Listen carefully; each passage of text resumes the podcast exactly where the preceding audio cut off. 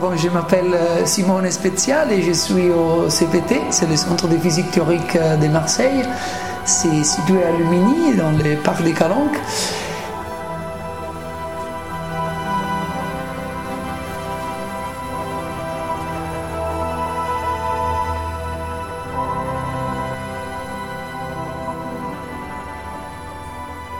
J'aime bien euh, cette histoire qu'il m'a raconté un collègue russe, parce que maintenant, c'est extraordinaire, on parle de cosmologie comme une, comme une branche de la, de la physique expérimentale, mais ce n'était pas toujours comme ça. Bon, Hubble, notamment, il avait montré l'expansion des galaxies, euh, pardon, l'expansion de l'univers, parce qu'il avait utilisé l'effet Doppler, il avait montré que les galaxies, ils ont leur vitesse d'éloignement de, nous. Extraordinaire, ça dans les années 20. Mais à part pour ça, il n'y avait pas beaucoup des expériences accessibles. Ce que dans les derniers 20 euh, ou 30 années qu'on a accès à des expériences, euh, ben, notamment les rayonnements des fonds cosmiques, c'est moitié des années 90, donc c'est très récent. Et donc l'histoire des de ses collègues russes, c'était que dans les années 70, quand il n'y avait pas vraiment d'expérience expérimentale, c'est que, donc, euh, vu l'absence d'expérience, euh, l'opinion de Zeldovich compte comme l'expériment.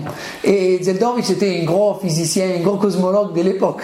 Donc voilà, on est effectivement un peu dans cet état-là. Vu qu'il n'y a pas des gros des grosses expériences, on, prend comme, comme, point de référence des idées qui ont marché dans le passé ou des points de référence qui ne sont pas vraiment euh, phénoménologiques, mais plutôt les intuitions des, des, gros scientifiques. Et donc, euh, c'est un peu ça, comme je disais, le, débat entre les deux théories. Donc, pour venir un peu plus concret, par exemple, un peu plus dans les concrets de la gravité quantique à boucle, on peut parler de ça. Euh, physique classique, 19e siècle, euh, énorme découverte de Maxwell qui en effet, euh, qu'est-ce que c'est la lumière? La lumière, c'est la propagation d'une vague, ou plutôt d'une onde, sur un champ. Un champ que c'est effectivement le champ électromagnétique, dans le même champ qui est responsable des phénomènes électriques et magnétiques.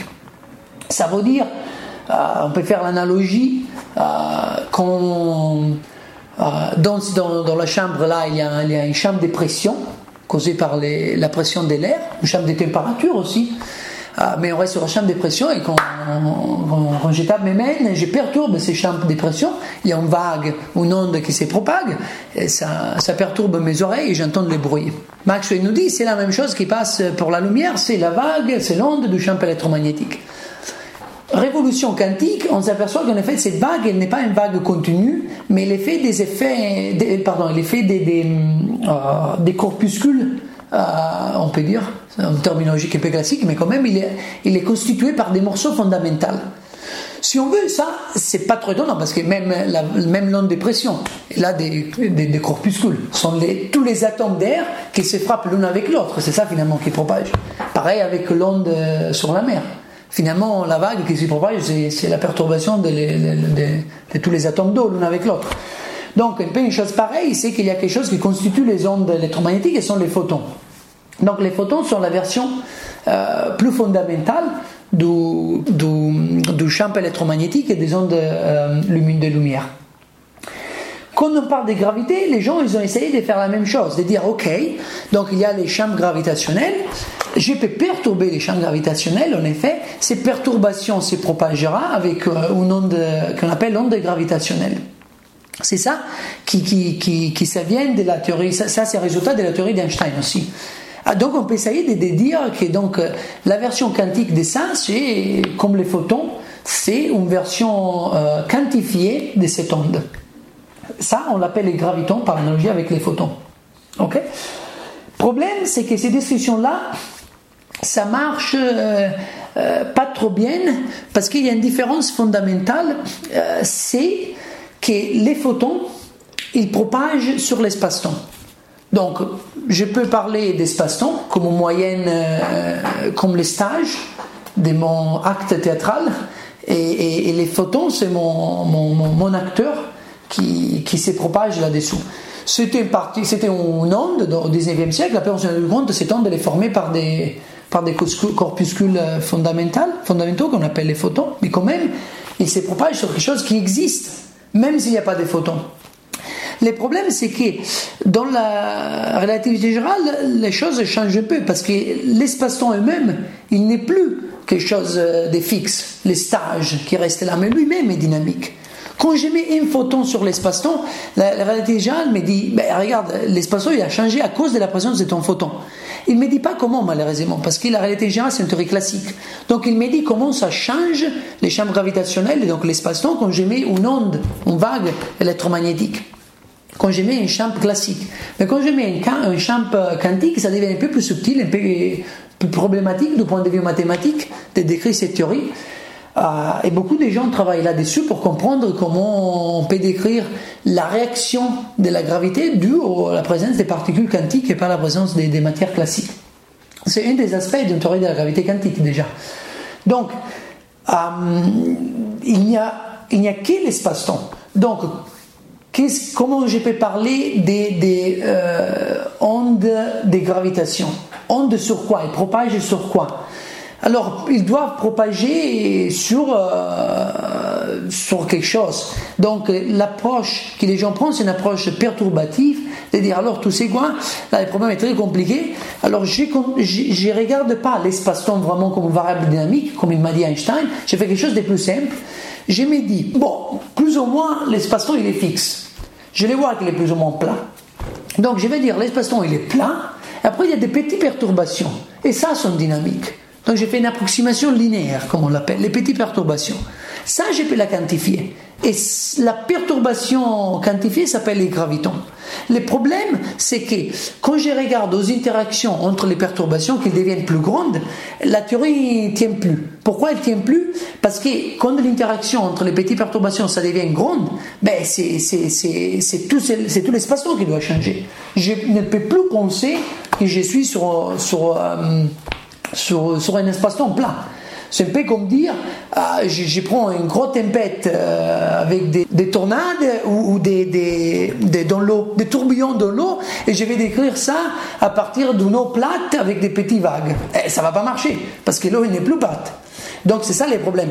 Qu'à un, un moment donné, l'interaction, ça va créer une situation où l'espace-temps même il est trop courbé pour l'approximer encore avec... Euh, avec un espace-temps plat. Notamment, c'est ça qui se passe euh, proche du Big Bang, proche de, la singularité du trou noir. Donc c'est là où ces théories perturbatives ne peuvent pas marcher. Et donc on cherche une alternative. Et les alternatives euh, sont différentes. Comme je disais, dans la gravité quantique à boucle, on, essaye de quantifier tout l'espace-temps. Donc on abandonne cette idée qu'il y a des, des, des, ondes qui propagent sur un certain espace-temps et on quantifie tout l'espace-temps. Et on arrive à cette image-là des morceaux d'espace avec des spectres discrets. Donc c'est un peu fou. Ça veut dire qu'il faut imaginer que l'espace-temps où, on, mesure la physique, ce qui est, est, moyen, euh, cet espace-temps classique qu'on voit, c'est une moyenne causée par, la présence des, numéros énormes des, des, d'espace euh, fondamental, un peu comme on fait pour euh, la lumière, qu'on dit c'est l'excitation de beaucoup, beaucoup quantum photons, fondamentaux. Donc on imagine que c'est ça.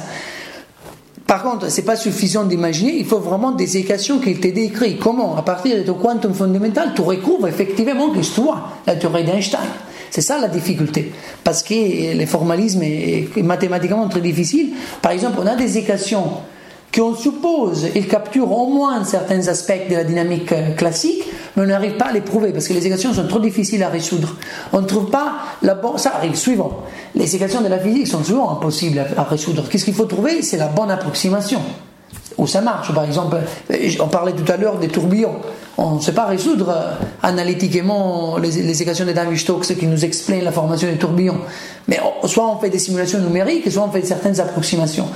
Donc, dans le cas de la théorie de gravité à boucle, on est à la recherche de quelle est la bonne approximation pour réussir à faire des, calculs qui nous reproduisent qu'est-ce qui se passe à notre échelle pour voir si la théorie est bonne ou pas.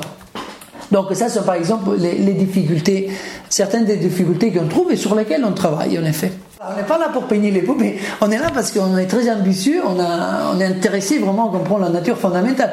Et donc on commence par des questions très importantes. Par exemple, pourquoi l'univers accélère? Ou pourquoi l'univers a commencé avec un Big Bang? Ou pourquoi la force gravitationnelle est ainsi plus faible que toutes les autres forces? Des questions que je trouve... Euh, qu'il te laisse avec, au, moi et certains copains, qu'il te laisse avec les yeux ouverts à regarder les sommets et la nuit. Après, pour essayer de faire du progrès, il faut prendre les questions et il faut les donner un aspect mathématique. Un peu ça, non La grosse découverte euh, qu'il a démarré la, la, physique euh, avec Galiléo et, Newton et Leibniz, c'est le fait qu'il y a effectivement un langage qui magiquement ça marche très très bien, c'est le langage mathématique.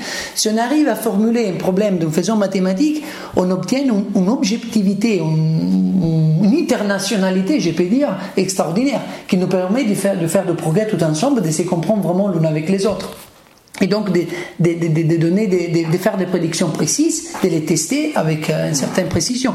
Donc il faut se mettre dans un contexte mathématique pour essayer de répondre à la question. Et là, c'est déjà un premier choix, parce qu'il y a plusieurs approches, il y a plusieurs euh, idées physiques que je peux prendre comme fondamentales pour essayer de répondre à ma question. Si le problème est simple, ça prend quelques mois, quelques années au pire pour arriver à la bonne réponse. Par exemple, c'était ça au début du XXe siècle. Il y avait la grosse question qu'on discutait tout à l'heure, comment ça peut trouver que, les atomes existent Vu que la description qu'on a de l'électromagnétisme, il nous dit, regarde, l'atome, malheureusement, il ne peut pas exister parce qu'il est accéléré, l'électron autour de l'atome, et donc euh, il, perd de l'énergie, et donc il tombe dans euh, les noyaux, et pouf, plus d'atomes.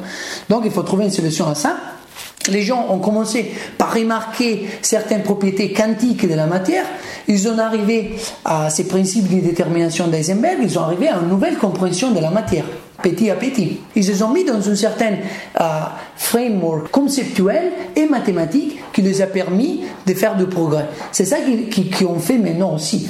On, prend une grosse question et on s'est mis dans un certain framework. Par exemple, je me mets dans le framework de la gravité quantique à boucle. La gravité quantique à boucle, elle me dit, regarde, les atomes d'espace sont, sont fondamentaux. Et donc, euh, c'est ça vraiment qu'est-ce qui se passe à les échelles des blancs. Ok, alors je dis, ben, très bien, ça c'est résultat pris, comme j'ai pris les résultats de l'électromagnétisme. Maintenant, question, ben, pourquoi je ne vois pas cet atome d'espace? Moi, je vois qu'il est tout complètement continu, même quand je prends LHC, on est à, à des énergies des TeV, on a des échelles vachement plus petites que, les noyaux des atomes, quand même, ça reste encore bien contenu. Ben, problème. Pourquoi alors? Donc, je me mets dans, ma théorie et j'essaie de montrer que la théorie effectivement prédit l'existence d'un espace-temps énorme et lisse à des énormes échelles. Et donc pour faire ça, il faut faire des choix euh, techniques de comment poser la question, comment essayer de montrer euh, les résultats. Et donc, euh, les problèmes, ça devient peut-être un problème un peu plus technique. La question principale, ça reste là, mais les moments que je l'aborde dans un certain formalisme, ça devient un problème à l'intérieur du formalisme. Et par exemple, alors je prends la théorie de la gravité quantique à boucle et je vois qu'il y a cette description-là, mais petit problème, la dynamique de ces quantas-là n'a pas vraiment l'air de suivre la dynamique de la réalité des gens à la grosse échelle. Donc la description de la dynamique, il faut la modifier, il faut la rendre euh, plus compatible avec ce qu'on voit. Ça, c'était un problème au début des années 2000.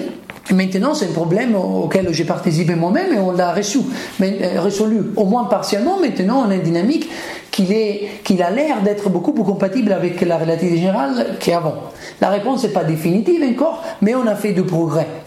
Après, la question importante, c'est qu'à partir de ces progrès-là, c'est important d'arriver à, une solution finale. Oui, la théorie est consistante, non, la théorie n'est pas consistante, et d'approcher, de récupérer la question qui était au début. Donc, la théorie est consistante, très bien. Si la théorie n'est pas consistante, bon, laisse tomber, fais autre chose. Mais si la théorie est consistante, maintenant tu peux te dire, ok, maintenant on va regarder quelle explication elle met dans cette théorie à la faiblesse de la gravité, par exemple. Quelquefois, il y a des raccourcis importants. Par exemple, même sans contrôler euh, toute la théorie, tu peux quand même répondre à des questions fondamentales très importantes. Ça, c'est le cas, euh, pour un autre exemple que j'ai fait, le fait que les trous noirs sont chauds. Donc, ça, comme je disais, euh, ça vient quand on met ensemble un peu les idées des bases de la réalité générale et de la mécanique quantique. Après, la question, c'est s'ils sont chauds, normalement, quand on parle de quelque chose qui est chaud, on parle de l'agitation thermique de quelque chose. Ben, qu'est-ce que c'est? Qui, réchauffe ici?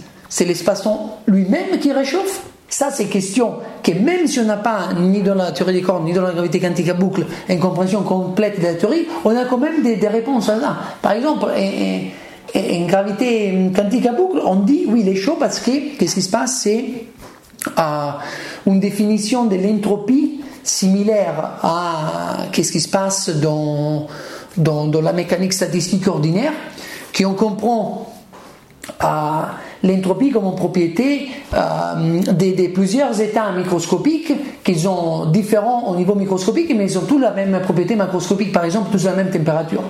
Donc on parle d'entropie quand on parle des euh, les numéros d'états qui correspondent au, même état, au même état macroscopique. En gravité quantique boucle, on, on, décrit, euh, on, décrit les trous noirs comme une surface classique, mais qui ça peut s'obtenir à partir de plusieurs combinations différentes d'états quantiques microscopiques. J'ai parlé tout à l'heure des, des, quantas d'espace. Ben, il y a plusieurs combinaisons différentes des quantas d'espace qui donnent la même structure pour l'horizon d'un trou noir. Et donc c'est ça qu'on compte, c'est ça qui nous donne la notion d'entropie. C'est ça qui s'est relié à, l'entropie du trou noir qui après s'est relié à la température de Hawking. Donc même si on ne contrôle pas toute la théorie, on a déjà une réponse euh, intuitive à cette, euh, cette question-là. On a réponse intuitive à l'absence de singularité au centre du trou noir, parce que comme je disais, il y a un, un quanta d'espace minimum maintenant, donc je ne peux plus aller au-delà, donc il n'y a pas de chance de se poser ces questions-là. C'est un peu comme pour l'atome d'hydrogène qui s'est résolu. Donc, les progrès, euh, normalement, c'est, moi je dirais, il y a un type de progrès qui c'est résoudre un problème technique à l'intérieur euh, de ton chemin de travail. Deuxième, plus intéressant, essayer de contribuer à une possible réponse d'une des grosses questions qu'on a. Au troisième moyen de faire du progrès, c'est de prendre des approches différentes et de les faire parler l'une avec l'autre. On peut les mesurer. Par exemple, un exemple peut être un peu plus simple. On a parlé des ondes gravitationnelles. On a dit qu'il y a un problème quand on, quand on regarde euh, l'interaction euh, à haute énergie entre les ondes gravitationnelles, euh, parce qu'il par exemple dans les trous noirs, au Big Bang, parce qu'il n'est plus consistant de l'approximation perturbative. Mais on peut imaginer a des grandes échelles, la gravité est très faible, donc la description en termes de vagues, c'est très bien, s'approxime à la description newtonienne, et donc on a les courbes des galaxies. Mais on a aussi dit que les courbes des galaxies ne sont pas les bonnes. Donc, soit il y a la matière sombre, soit il y a la euh, gravité modifiée. Donc, par exemple, des travaux que j'ai fait récemment, c'était on prend l'hypothèse qu'il n'y a pas de matière qu'on ne voit pas, mais en effet, c'est la gravité qui les modifiée sur des grandes échelles. Et possibilité de modifier ça, c'est de regarder l'équation d'onde de la gravité et de voir si on peut modifier, si on peut la modifier. Typiquement, une modification infrarouge, comme on l'appelle, parce que c'est une modification des grandes échelles, donc comme euh, dans les ondes électromagnétiques, dans l'infrarouge, sont des ondes avec des grosses longueurs. Euh, pareil, on parle des modifications infrarouges parce que ce sont des modifications sur des grosses échelles. On peut obtenir une modification assez utile pour expliquer les courbes des rotations si on imagine que les gravitons, de quoi on parlait, est massif. Donc euh, il y a une distance de propagation euh, différente de la, la, la, les ranges de propagation que s'il n'y avait pas de masse. Problème technique, si tu prends euh, ta théorie classique de la générale et tu mets la masse, tu trouves une théorie qui n'est pas stable. Mathématiquement, il n'y a aucun sens. Donc, si tu essayes d'expliquer les systèmes solaires avec ta théorie, il ne marche plus. Donc, laisse tomber, essayer d'expliquer les courbes de rotation anomales, des galaxies, parce qu'en tout cas, tu ne vas pas réussir à expliquer les systèmes solaires. L'année dernière, des gens aux États-Unis, ils ont proposé une nouvelle théorie où effectivement euh, ça peut être que euh, les gravitons deviennent massifs, mais quand même la théorie classique est stable. Et donc là, je travaille avec des collègues pour vérifier cet argument qu'effectivement la théorie classiquement est stable. Donc là, c'est un problème spécifique, courbe de rotation galaxique, de de rotation des galaxies anomale. Idée, peut-être c'est parce qu'en effet, sur des grandes échelles, la, la théorie de la gravitation n'est pas Newton, mais c'est une autre théorie je prends un modèle où euh, les gravitons est massif, ça revient à dire un modèle où les ondes gravitationnelles ont des polarisations supplémentaires. Euh, je teste les modèles. Donc là, c'est un cas un peu plus simple, où on voit comment ça marche. Et surtout, on voit l'internationalité de tout ça. Là, problème, courbe anormale des galaxies, c'est connu depuis longtemps. Ce sont des gens dans plusieurs observatoires qui ont montré ça. Après, l'idée de la gravité massive, euh, il y a longtemps que les gens l'ont proposé, mais elle marché plat. Récemment, quelqu'un a proposé une autre idée. Moi, j'ai mis mes dessous pour vérifier si ça marche ou pas. Donc, c'est toujours, euh, toujours un jeu d'équipe, on va dire, euh, faire de progrès dans la science.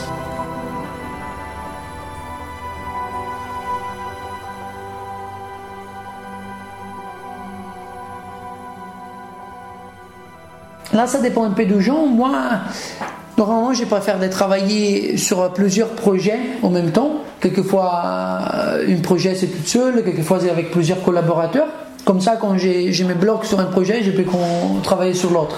Parce que suivant, il y a quelquefois des projets qui vont lisses, sans accroc. Tu commences et tu les termines, c'est magnifique. Mais souvent, tu commences, tu te rends compte que tu avais commencé au mauvais endroit, tu trouves un calcul que tu n'arrives pas à faire, ça prend un peu de temps. Surtout collaborer, c'est très important parce que peut-être tout est bloqué quelque part et, ton collègue, il te débloque. Par exemple, dans ces cas-là, ces calculs pour vérifier la consistance de ces théories ou la, gravité à, des, polarisations supplémentaires. On l'a commencé il y a un mois avec des collègues euh, russes et c'est un calcul euh, horrible. Donc c'est vraiment dur et heureusement qu'on est à trois parce que comme ça on peut se contrôler. Quand quelqu'un fait une erreur, on se, quand les calculs donnent des résultats différents, on se contrôle l'un avec l'autre pour voir euh, qui a fait l'erreur. Donc c'est très important d'être à deux ou trois dans ces cas-là. Et un de ses collègues il va me visiter la semaine prochaine et je pense, euh, même si c'est un peu dur, je pense avant la fin de juin, on aura les résultats. Soit il est vraiment consistant, soit pas. Pour les moments, par exemple, on voit déjà, dans la structure mathématique qu'on utilise, on voit déjà euh, des raisons d'optimisme. Parce qu'on voit apparaître les structures desquelles on a besoin pour la stabilité de la théorie, sans se rentrer dans les détails. Ça, c'est suffisant. Mais il faut vraiment qu'il soit solide. Il faut vraiment arriver, jusqu'au but. Donc, dans ces cas-là, ça va durer un peu comme ça. Après, il y a des projets qui durent euh, des années. Et ce qu'on fait, c'est quand quelqu'un a terminé un morceau de calcul, on les met sur, euh, sur Internet et on se les passe. Comme ça, quand l'autre termine, ah, c'est les mêmes, ah non, c'est pas les mêmes. Après, on discute par email, là, mais moi, je fais comme ça, ou on parle par téléphone. Donc, euh, sinon, quand on est ensemble, euh, c'est plus facile parce qu'on fait les calculs au tableau et donc on se corrige, on se corrige l'un avec l'autre. Là, par exemple, c'est des calculs que j'ai fait avec un étudiant qui est ici, donc c'est beaucoup plus facile, les progrès beaucoup plus rapides. Ah, ça c'est sûr, hein, les progrès c'est plus rapide si on est tous au même endroit. Donc, suivant, les fonds donnés à la recherche suivants sont utilisés pour euh, pouvoir euh, travailler, pour se mettre dans des conditions idéales des, des, travail. Parce que si on est ensemble, le progrès c'est beaucoup plus rapide. Là, par exemple, on étudie un problème un peu plus technique, donc on a euh, ce modèle euh, de, dynamique de la gravité quantique à boucle, notamment proposé par Carlo Rovelli, à l'autre étage, et une question ouverte, c'est est-ce que ce modèle il a vraiment toute la richesse des courbures possibles pour décrire euh, la relativité générale La relativité générale est une structure très très riche.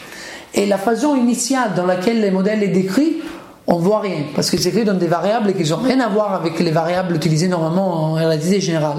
Et donc avec un étudiant, on a introduit un formalisme qui nous permet de, faire plus riche cette décriture de la gravité quantique à boucle.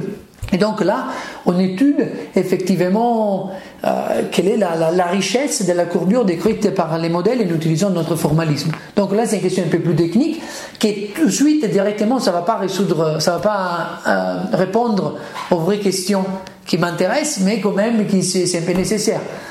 Ben, c'est un peu comme construire une maison. L'intéressant, c'est, je sais pas, de choisir euh, les, petits détails. Ah, mais quand même, il faut mettre les briques aussi. Donc la beauté, finalement, c'est après à la fin dans les détails, mais, les briques sont nécessaires.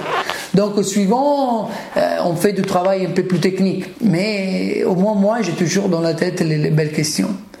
Et donc pour ça, euh, une approche vaut l'autre. Hein. Jusqu'à quand je peux vraiment euh, essayer de répondre à quelqu'un de ces questions-là, je suis ouvert à toutes les hypothèses. Comme je disais, en théorie des corps, par exemple, ils font des hypothèses très différentes très très différent. Au début, il ne prend pas l'hypothèse que l'espace-temps est tout complètement quantifié. En fait, il prend l'hypothèse euh, contraire. Euh, que, comme je disais tout à l'heure, euh, on, oublie l'effet que l'espace-temps est dynamique, on oublie Einstein. On prend en tout cas, on le voit, l'espace-temps est plus ou moins plat, donc on prend l'espace-temps plus ou moins plat. Et après, on, perturbe, on quantifie les perturbations. Bon, sauf que, première chose, l'espace-temps n'est pas plat du tout, parce que, justement, comme j'ai dit tout à l'heure, énorme découverte, l'univers accélère son expansion. Donc sur des grandes échelles, en fait, il est très très courbe, sauf qu'il faut être sur de grosses échelles pour s'en rendre compte. Mais aussi, euh, autre problème, cette théorie-là, n'est pas mathématiquement consistante, donc il se rend compte euh, qu'il faut euh, quand même introduire certains aspects non perturbatifs qui peut-être ils vont... En fait, la chose très intéressante, c'est c'est eux-mêmes, finalement, vont introduire des effets de discrétisation de l'espace. Pour le moment, non. Ils ont introduit déjà des effets qu'on peut appeler des géométries quantiques, qui sont très intéressants, mais ils n'ont pas encore euh, du même euh, style qu'on a dans la gravité quantique à boucle.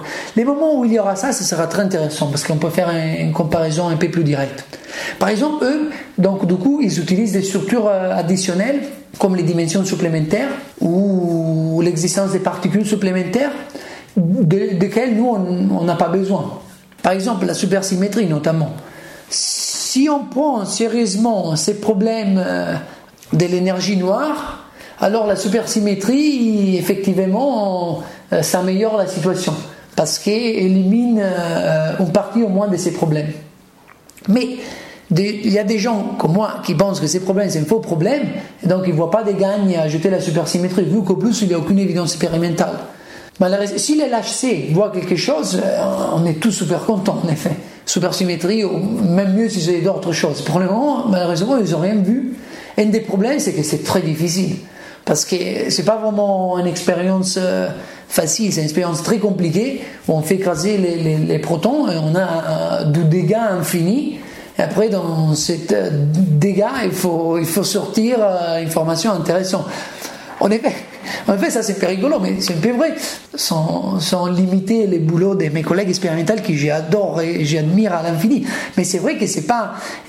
Ça a l'air super sophistiqué l'expérience, mais en effet, c'est pas sophistiqué du tout. On écrase des choses et on voit ce qui se passe quand on les écrase. Et donc, du coup, il y a du déchet et il faut sortir les bonnes informations. C'est très compliqué.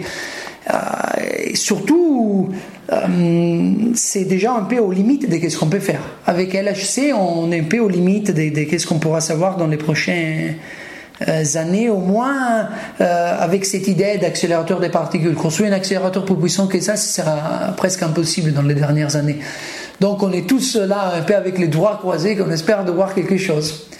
Et bon, d'ici à la fin de l'année, peut-être les X. Après, ils vont faire une pause pour redémarrer les systèmes. Et bon, après, on espère voir d'autres choses. C'était comme ça un peu le, développement dans la physique théorique. Il y avait beaucoup de découvertes à expliquer. Et là, il y a beaucoup de découvertes qu'on n'arrive pas à expliquer déjà. En effet, comme on disait, la matière noire, ou l'origine de la masse, mais petite suggestion, ça nous aiderait.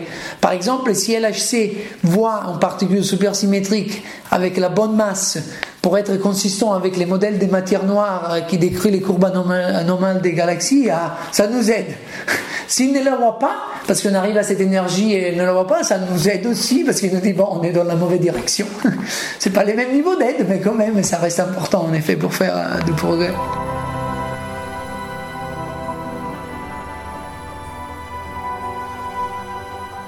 Cette histoire, on parlait tout à l'heure des, rayons cosmiques.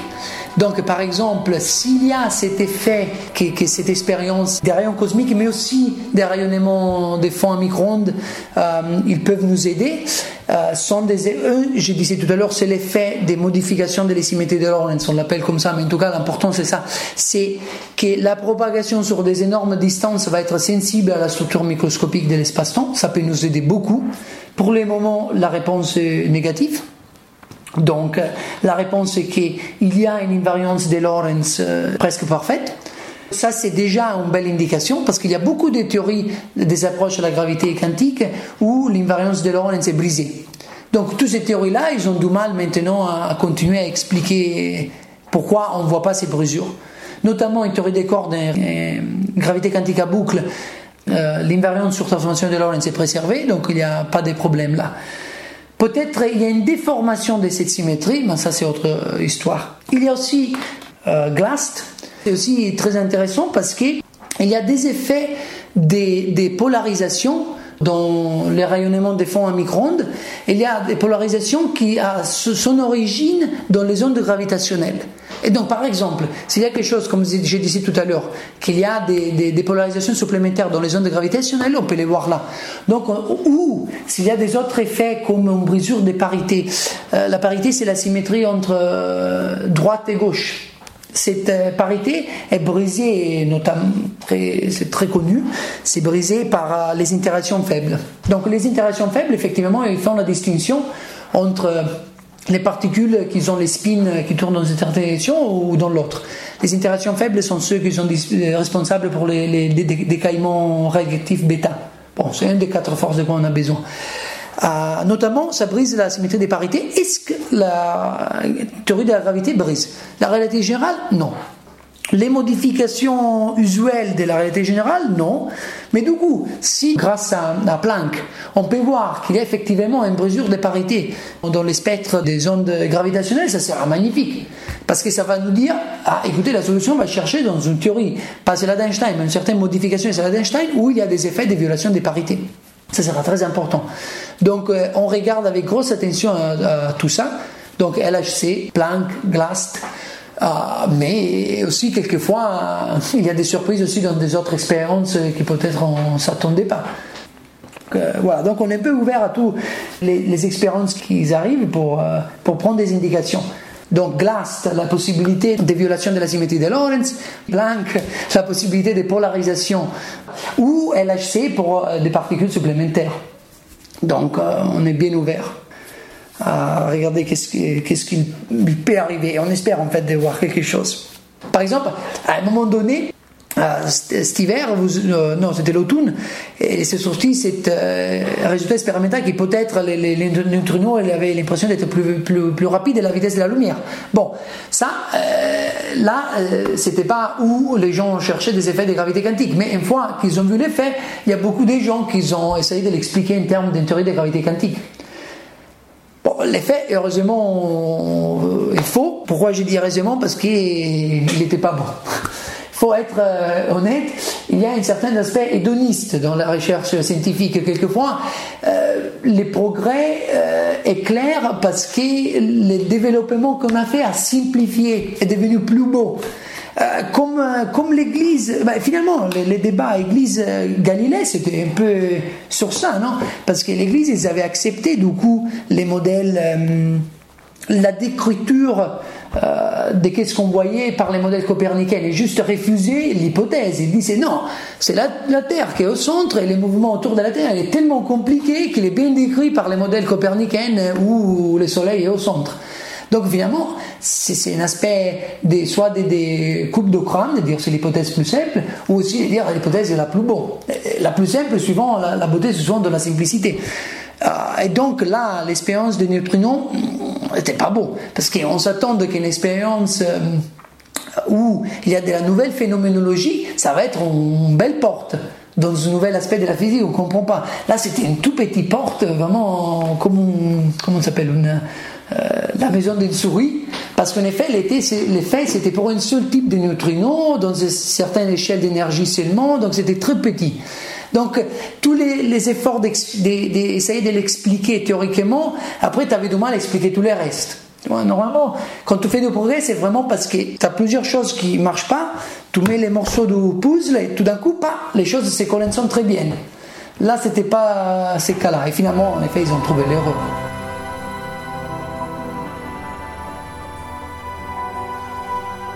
Alors oui, il y a des, outils. L'outil principal, c'est les, les thésards. Ça, c'est l'outil principal. non, je rigole, mais, euh, l'utilité des, jeunes chercheurs de thésards est extraordinaire. Parce qu'ils arrivent avec, euh, suivant de nouvelles idées, euh, ils, t'aident à faire des calculs compliqués. Donc, ça reste la, la, source, la source de la science, ça reste la créativité. Donc c'est très important d'avoir à disposition régulièrement des, financements pour prendre des étudiants, pour euh, prendre des postdocs, pour, comme je disais, pour voyager, c'est parler l'un avec l'autre. La créativité, ça reste la chose la plus importante. Après, il faut, comme je disais, euh, cette créativité la mettre dans un, langage. Moi, euh, j'aime bien aussi la poésie. La poésie, c'est aussi de la créativité. Mais là, c'est un langage où tout le monde peut percevoir euh, avec ses propres sentiments. Donc il faut chercher quelque chose qui ça peut parler à tout le monde d'une façon un peu différente parce qu'on a tous des sentiments un peu différents. C'est là que la poésie devient magique parce que chacun peut mettre sa propre expérience dans les mots vagues qu'ils ont utilisés. Et nous, on cherche un langage différent, c'est un langage qui soit très précis, puisque tout le monde peut être d'accord sur euh, les résultats, la prédiction. Ça, c'est les langages mathématiques, et donc ça, c'est l'outil principal. L'outil principal, c'est la mathématique, et suivant, euh, c'est la mathématique déjà développée, mais pas toujours. Euh, suivant sont les physiciens qui poussent les mathématiciens à développer une nouvelle mathématique. Par exemple, dans les cas, notamment dans les cas d'Einstein, toute la relativité de quoi il avait besoin pour décrire la relativité générale a été déjà développée il y, a, il y avait 40 ans par Riemann, l'étudiant de Gauss. Que d'ailleurs, il avait dans son papier dans Nature, il, presque touche. Ce qu'il dit, on pourrait imaginer que ces espaces courbes ils jouent un rôle dans la nature, on ne sait pas trop. Donc il avait presque, c'était un génie incroyable, Riemann. Par contre, il y a des autres situations où sont les physiciens qui poussent les mathématiciens à développer leur, euh, et ça, notamment avec la mécanique quantique. Donc tout le développement d'espaces de dimensions infinies, c'était beaucoup poussé par les physiciens. Tous les développements des séries asymptotiques, de sommabilité des Borel, tous des, aspects mathématiques qui sont derrière la théorie des champs ont été poussés par l'intérêt montré par les physiciens dans la théorie des champs. Notamment la, théorie des cordes. Euh, journalement, ils développent des, nouveaux outils mathématiques et après ils sont pris par les mathématiciens et développent encore plus ou fait plus solide. Mais donc, du coup, c'est un jeu euh, solidaire. Il y a du soutien de l'un et de l'autre côté. Donc, ça reste l'outil plus important. Cet outil, il y a une partie théorique. La partie théorique, ça veut dire comprendre les propriétés fondamentales de certains objets. Et il y a une partie pratique, calculer euh, un certain résultat. Pour la partie théorique, les cerveaux et la discussion avec les collègues plus experts ou avec des backgrounds différents, ça reste l'outil le plus important. Pour la partie faire un calcul et obtenir un résultat, une fois les frameworks fixés, une fois les cadres théoriques fixés, pour ces cas-là, ça devient très important, par contre, euh, l'aide euh, des ordinateurs. Mais ça, c'est longtemps. Euh, Toft et Weltman, qui ont gagné les prix Nobel pour leur découverte dans les années 60 de la renormalisabilité des théories des Gang-Myths, déjà eux, ils utilisaient un ordinateur pour faire le calcul. Et à l'époque, c'était un ordinateur à papier perforé. Donc on faisait les codes, on perforait les papiers, on les mettait dedans et faisait les calculs. Donc c'est déjà depuis longtemps. Mais non, c'est aussi très important, c'est pas seulement mathématiques, il y a plusieurs outils euh, où on utilise en effet mathématiques, c'est extraordinaire. Mais il y en a aussi des autres, bah, par exemple, suivant pour faire euh, des intégrales numériquement, tu utilises des outils que tu peux te programmer toi-même avec des langages de programmation comme C++, Fortran. Euh, cela c'est un peu démodé, mais Python, il y a plusieurs outils mathématiques qui sont très importants. Moi, j'utilise un peu Python, euh, beaucoup mathématiques, et aussi un autre programme qui s'appelle Cadabra, que j'ai développé par un... Ça, c'est vraiment pour faire un certain type de calcul que mathématiques n'est pas très à l'aise avec. Je, trouve que le développement de ce modèle, de ce programme-là est extraordinaire. Hein. Dans les dernières années, comme j'ai commencé, euh, c'est devenu mathématique, c'est devenu quelque chose d'extraordinaire. Du coup, j'ai vu une, présentation de Wolfram sur euh, TED où il parlait qu'il faut arrêter d'expliquer comment on fait les calculs aux étudiants, il faut expliquer seulement les théorèmes et après les expliquer. J'ai trouvé intéressant, je suis pas trop d'accord, mais j'ai trouvé très intéressant parce que c'est vrai qu'une fois qu'il a compris la base d'un calcul, euh, tu gagnes pas trop à les refaire à son fois. Tout ce qu'il gagne, c'est que tu peux faire des erreurs parce que tu es distrait. Euh, par contre, c'est aussi vrai que suivant pour comprendre vraiment à fond, tu as besoin de faire l'exercice. Donc ça dépend un peu, il y a des cerveaux un peu plus abstracts qui n'ont pas vraiment besoin de faire l'exercice, il y en a qui, ont besoin. Donc euh, euh, je ne sais pas trop. Mais par contre, c'est vrai qu'il n'y a aucun sens que des calculs algébriques, je ne sais pas, résoudre une équation deuxième degré ou diagonaliser une matrice, il n'y a aucun sens que je les fasse moi maintenant. Parce que euh, la seule chance, c'est que j'ai fait un petit. que, je vais rien apprendre, bien sûr, mais il y a des chances que j'ai fait une erreur. Donc, si je peux le faire avec mathématiques, c'est beaucoup mieux. Moi, je suis sûr qu'elle est correcte. Donc, euh, après, il y a des situations où tu ne peux pas utiliser mathématiques. Donc, notamment, quand je disais ces calculs horribles avec, euh, avec les Russes, là, j'aimerais bien les mettre sur mathématiques parce que ça m'aiderait beaucoup. Mais il faut manipuler, il faut vraiment de l'intuition. Parce qu'il faut réaliser qu'avec une certaine manipulation, tu vas retrouver un objet qui t'avait déjà.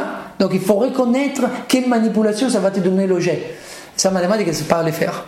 Donc, euh, du coup, là, c'est à l'antique, à l'ancienne, on va dire. euh, huile des coudes, l'outil fondamental, ça reste encore.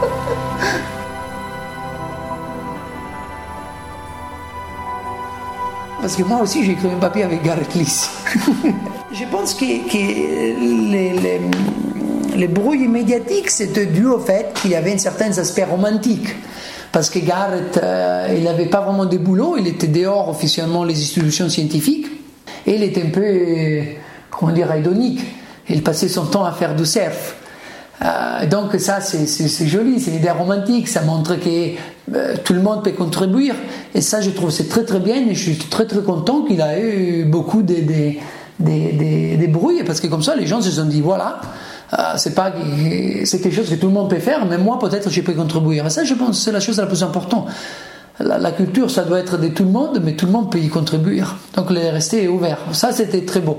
Après, la théorie eux-mêmes, c'était comme des autres théories qui étaient proposées. Il avait certains aspects qui étaient beaux et certains aspects qui ne marchent pas. Donc, notamment, c'est une théorie qui se cadre dans, dans un chemin bien parcouru par les physiciens des particules, que c'est le chemin des symétries à un moment donné, euh, les gens ont découvert qu'en faisant très important de faire de progrès dans la compréhension de, l'univers, c'est d'étudier les symétries de qu'est-ce qu'on voit. Comme je disais tout à l'heure, par exemple, dans, dans la table des Mendeleev, non? On voit qu'il y a certaines structures. Certaines de ces structures, on peut les comprendre à partir des symétries. Par exemple, notamment, dans ces cas-là, c'est la symétrie sphérique qui joue un rôle clé. La symétrie sphérique de l'atome d'hydrogène, parce que les potentiels, c'est un potentiel central, la symétrie sphérique, joue un rôle clé avec la mécanique quantique à nous donner ces structures atomiques. Sans ces symétries-là, ça sera complètement différent, la structure atomique. Donc, les, ça marche aussi au niveau euh, fondamental. On ne les a pas parlé parce qu'on est, on est resté, on est rentré pas trop dans les détails, mais la façon avec laquelle on comprend les modèles standards des forces, c'est toujours en termes de symétrie. Il y a certaines symétries qui expliquent les propriétés euh, de l'électromagnétisme, par exemple. C'est la, symétrie des jauges. Ça, euh, on l'utilise aussi pour expliquer l'interaction forte l'interaction faible, aussi dans la réalité générale. La plus grosse découverte d'Einstein, c'était pas euh, certaines équations pour la dynamique, mais c'était le fait que ces équations de la dynamique, on les dérive si on assume une certaine symétrie. Quelle symétrie? Le fait que la physique soit la même pour tous les observateurs inertiels et non inertiels. Ça nous donne lieu à, certaines structures très très fortes, très très puissantes, qui restreignent beaucoup la forme possible des équations. Donc c'est quelque chose de très important. Et donc cette idée-là, les, gens ils ont essayé de la pousser le plus loin possible, et notamment dans les idées d'unification. Quand on parle d'unification, par exemple, parce que les, modèles standards est basé sur une certaine unification entre d'abord électricité et magnétisme, déjà fait par Maxwell, mais après entre l'électromagnétisme et la force nucléaire faible. Cette unification, au niveau mathématique, est expliquée par l'existence d'une nouvelle symétrie, plus grande qu'ailleurs, et la notion des ruptures spontanées de la symétrie qui nous permet finalement en effet de voir euh, pas ces grosses symétries mais quelque chose de plus petit qui correspond indépendamment à l'électromagnétisme et à, la hum, théorie nucléaire euh, faible. Donc, dans euh, ces cadres-là, c'est un cadre mathématique où les symétries sont décrites par une théorie de la mathématique qui s'appelle la théorie des groupes. Et donc là, le jeu, c'est un peu de comprendre quels sont les bons groupes. Il faut un groupe assez grand pour avoir à l'intérieur euh, tous les sous-groupes qui correspondent à les forces qu'on voit. Et donc, Gareth Lise, il a proposé un certain groupe, c'était la théorie des, groupes notamment été développée aussi par euh, Cartan, un français très important, pour plusieurs aspects mathématiques qui sont utilisés dans la théorie moderne. Donc, lui, il a donné une contribution fantastique. Et tout ça, on l'appelle la théorie des groupes d'Elie. Et il y a un certain groupe d'Elie qui est plus spécial que tous les autres. Il a certaines propriétés exceptionnelles. Et donc, euh, Garrett, il a proposé de prendre ces groupes d'élite comme l'énorme groupe euh, Papa, euh, à l'intérieur desquels on peut trouver tous les, tous les restes. Bon, c'était une idée sympa, comme similaire à des autres idées, qu'il a certains problèmes. Bon, il y a des symétries qui sont évidentes parce qu'ils sont des symétries qui décrivent les forces, mais il y a aussi des symétries entre les familles différentes des quarks, par exemple. Il y a par exemple une symétrie qui s'appelle la triality, et donc ça, c'est pas évident à trouver dans son modèle, mais c'est une symétrie qu'on connaît. Donc s'il n'y a pas les modèles, il y a un problème. Bon, après la dynamique, c'est aussi autre chose. Donc, euh, dans les passés, les gens, par exemple Glashow, qui a gagné les prix Nobel pour euh, la théorie électroïque, il a aussi participé à des modèles de grande unification. Ils utilisaient un groupe d'élite qui s'appelle SU5. Ces modèles-là aussi, il y a un problème. Pour ces modèles-là, les protons n'est pas stable, donc il a un temps de vie pas assez long pour être consistant avec voit. Donc là, il y a un problème. Dans les modèles d'Egar, il y a aussi un problème. Donc, mais c'était très sympa comme, comme idée, il y a des aspects positifs.